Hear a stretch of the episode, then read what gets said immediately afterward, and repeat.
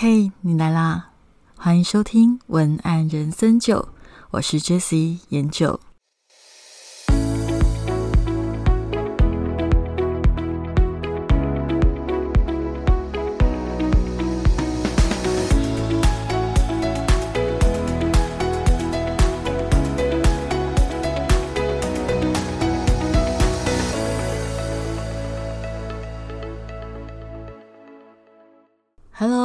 位小酒窝们，我是研究。六月到了，六月毕业的季节。无论你有没有毕业生的朋友，或者是你自己，无论是不是毕业生，我相信你都会或多或少在社群上面感受到一种毕业的氛围。那什么叫做毕业的氛围呢？我觉得毕业的氛围，它就是一种，我把它统整叫做。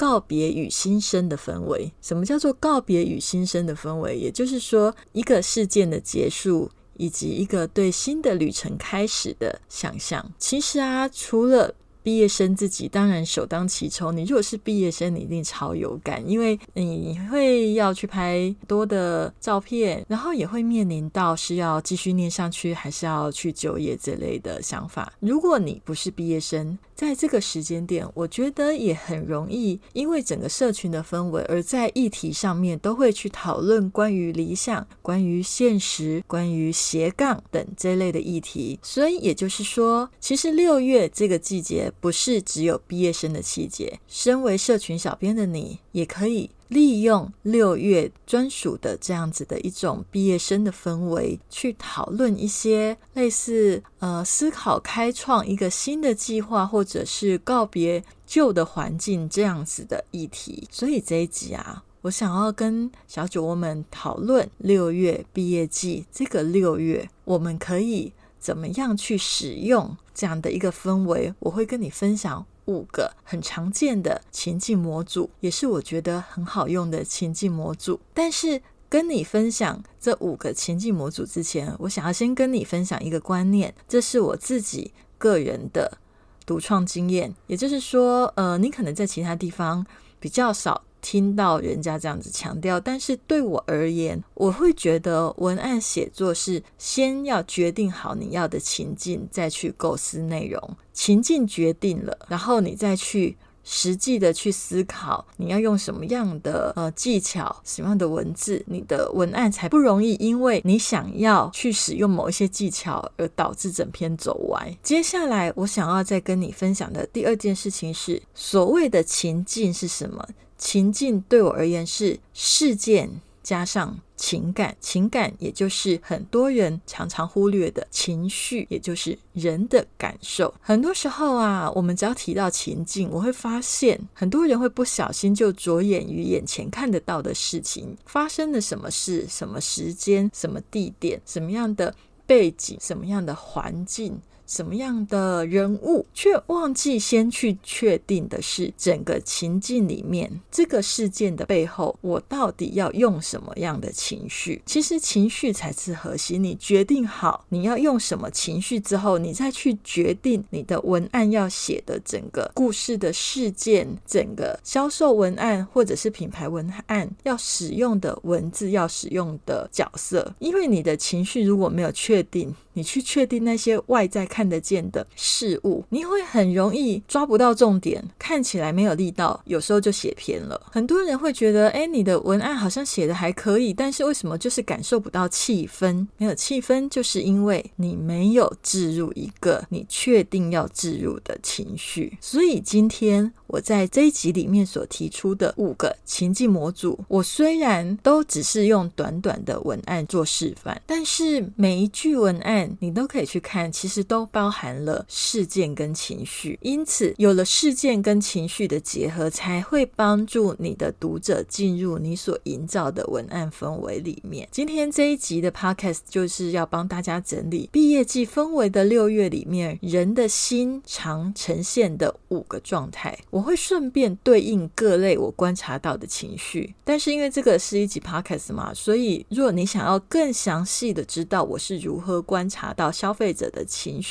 的那个技巧，这个部分就留到线上课程再详细的告诉你。好，要跟你分享的五个情境的第一个情境是什么？告别一个时代的不安。什么叫做告别一个时代的不安？如果你是学生，那就是告别学生时代的不安；如果你是要转行，那当然也是告别你某个阶段都会感觉到不安。凡是告别，人就会有一点不安。对于改变的不安，还有想要继续待在类似环境，但已经不得不告别的那一种感觉，这样子的情境对应的情绪是什么呢？对应的情绪其实有两种，就是不安跟担忧。其实你应该也猜得出来，因为我刚刚在情境里面，就是说告别时代的不安的时候，我就已经把情绪状态讲出来了。其实，在六月里面，人会有一种结束旧的事物感觉到不安，因为感。感觉到不安，然后要接受新的事物的时候，后又会担忧很多事情，所以对应的情绪就是。不安与担忧，这个情绪你要怎么去接住它呢？我今天模拟一个示范，假设你现在是摄影业好了，如果你是摄影业，可能专门你的业务就是拍很多的活动照片、情侣照片、婚纱照片、婚礼照片等等。你如果是摄影业，你可以对应我刚刚跟你讲的这样的情境，对于告别时代的不安的这样的情境。写一段这样子的文案来接住你的消费者的心，你可以这样写：如果结束是必然的，那让我为你打包回忆，好好告别，才能好好期待新的故事。那一句“让我为你打包回忆”。你可以把我改成你的品牌名称，例如说我的品牌叫文案像你好了。虽然我不是摄影业，可是我现在突然变成摄影业，我这样子置入你会比较好去联想。如果结束是必然，那让文案像你为你打包回忆，好好告别，才能好好期待新的故事。然后再配上一张你自己觉得很棒的活动记录的照片，是不是你就可以透过这个照片去宣传？可能你要帮大家拍某一些纪念照的产品或者是服务。那如果你不是摄影业，你只要稍微的把那一些文案的字稍微做一些修改，其实也都还蛮容易可以应用的。今天的示范只是给大家做一个引导，就是说面对告别一个时代的不安，你可以用怎么样的文字去接住对方？文字的频率、文字的节奏，如果是跟你的消费者是有共鸣的。只要有共振的话，你的文案自然就会比较容易进入你的消费者的脑波里面，进得了消费者的脑波，他才会愿意听你说话，懂吗？接下来跟你分享第二个情境是什么？通常在六月的时候，我们会遇到的第二个常讨论的情境是在新工作面临庞大的新知识跟新的人际关系，感觉头脑跟情绪都负荷过大，快要超载，快要爆炸了。那这样子对应的情绪会是什么？应该不需要我讲吧？就是压力很大。对应这种情绪，就是压力很大的情绪的时候，很适合给。美食小编们出来说话，美食小编可以出来安抚一下我们这些就是过度忙碌的人的心情。那美食小编，你要怎么去面对那些呃，你的消费者正在面临新的庞大的知识跟新的关系的时候，那种负荷量超大、每天压力很大的情绪，你要怎么去安慰他？如果你想要写出比较有质感的文案，你可以这样子写：给正在经验未知的你。放慢步伐，把眼光从目标拉回当下，关掉社群，感受呼吸，感受眼前的美食。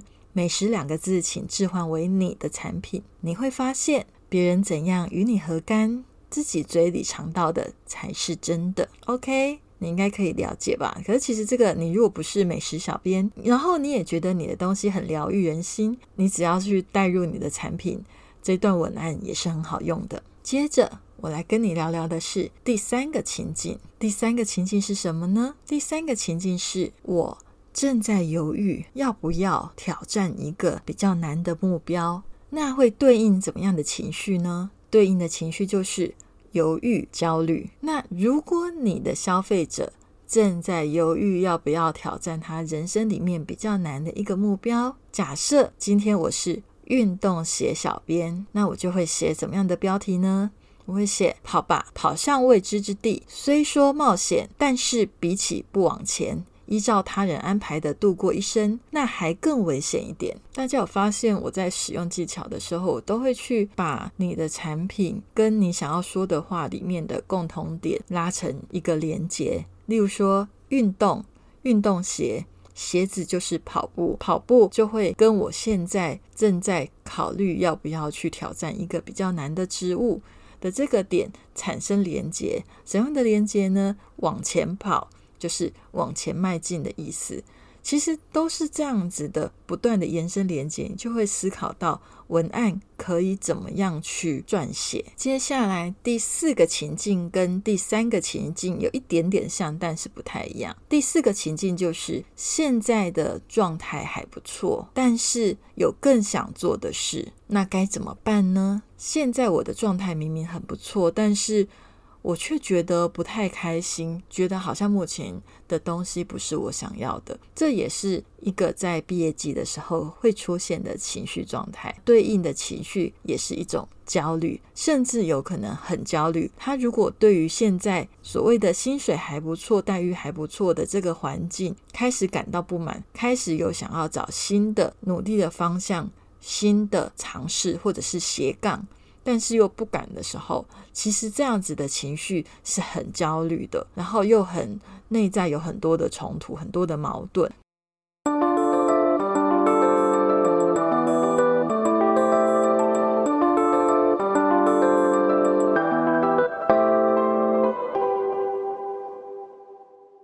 对应这样的情绪，如果我们是小编，我们要怎么样去用文字接住你的消费者，跟他的情绪产生共振呢？我这里假设的是，如果你是一个家饰品牌的小编，家饰就是饰品嘛。如果你是家饰品牌的小编，也许你可以这样子写：我们被要求做出最聪明的抉择，为此我们日夜思虑，烦恼增生。也许。除了聪明之外，还需要问问自己有没有热情。热情是一束光，唯有热情才能支持你的聪明走过最后一里路。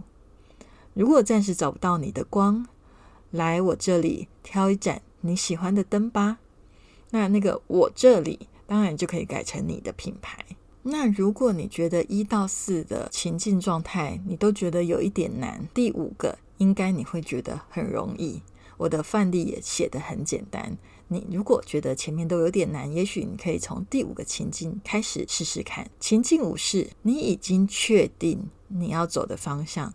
但是缺乏勇气，这样子的人通常对应的情绪状态是犹豫不决，反倒不是太多的焦虑。那如果你的粉丝们、你的消费者们，或者是你今天的主题想要对应的是这样子的一个情绪的话，我觉得这样的情绪非常的万用，几乎几乎所有的产品、所有的品牌应该都可以这样子写吧。所以我今天就不特别设定哪一个品牌的小编，就是万用品牌小编都可以。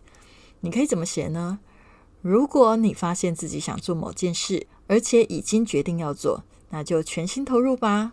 我挺你，那个我当然就换成你的品牌名称就好啦。好。那我先讲到这里啊，我不晓得你会不会觉得有一点点的困难，还是你会想要问我到底要怎么样去写出可以接住我的消费者跟他心理共振的话语呢？其实我这里呀，因为是做一个示范而已，所以我对于品牌的个性文字没有太特别的琢磨，因为这边的品牌都只是做一个范例。如果说你的品牌有特别的性格，那使用的文字、使用的文字节奏，还有使用的语气，都要去对应你的消费者他习惯的说法。我刚刚最前面有讲过了嘛，唯有你的消费者的脑波可以接受的文案，他才听得进去。所以讲话的速度、讲话的语气，然后你所写出来的那些。词汇你都要去对症下药，对症你的消费者他们脑波里可以跟你产生共振的文字。那再来，今天我提出的这五个状态以及写出五个文案范本给你做参考，其实就是一个参考。你要自己去对应你自己的品牌风格，写出适合你品牌的文字，给你做参考的意思就是说，这个是接住这样子情绪的一种解方，但不是唯一的解方。你可以去找出你自己的解方。那要怎么去找出来？第一个，你先想想你写出来的字安不安慰得了你自己，安慰得了你自己以后。才要去思考安不安慰得了你的消费者。那最后我还要再跟你提另外一件事情，就是关于技术、心态、状态这三件事情，这三个阶段，你知道有什么不同吗？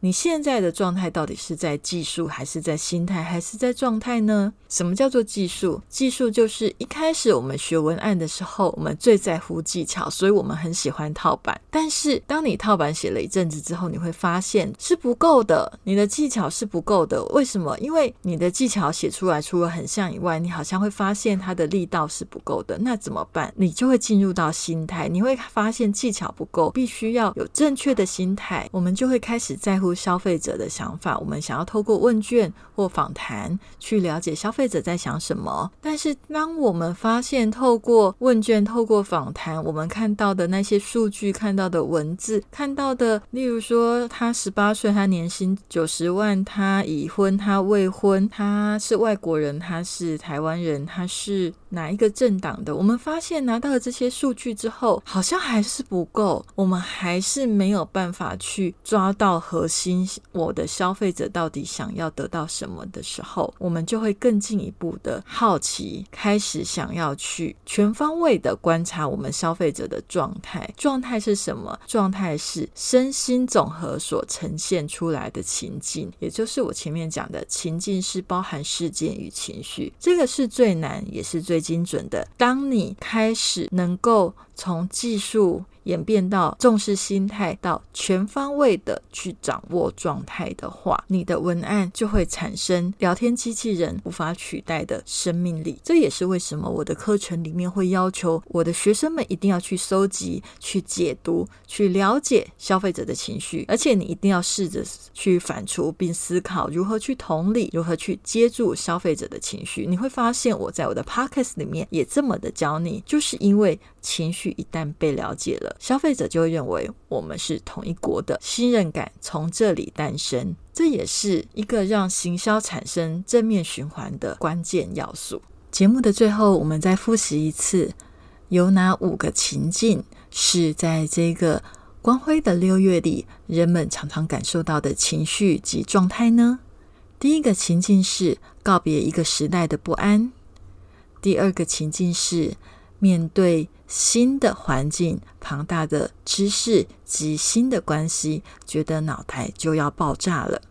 第三个情境是准备进入一个新的环境，也就是你正在犹豫要不要挑战一个比较难的目标。第四个状态是。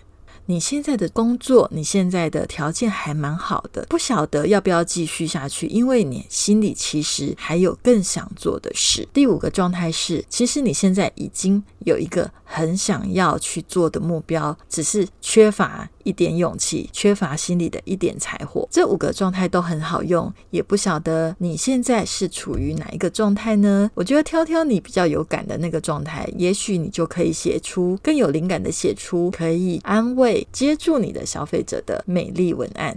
今天的文案人生九就到这里。如果你对我的写出高效好感文案课有想要更进一步的了解，或是想要收看今天 podcast 的文字档，欢迎到文案向你的官网，也欢迎你追踪文案向你 FB。如果你喜欢今天这集的节目，也请给我五颗星星的评价及留言，给我一些鼓励及回馈。文案人生九，我们就下周见，拜拜。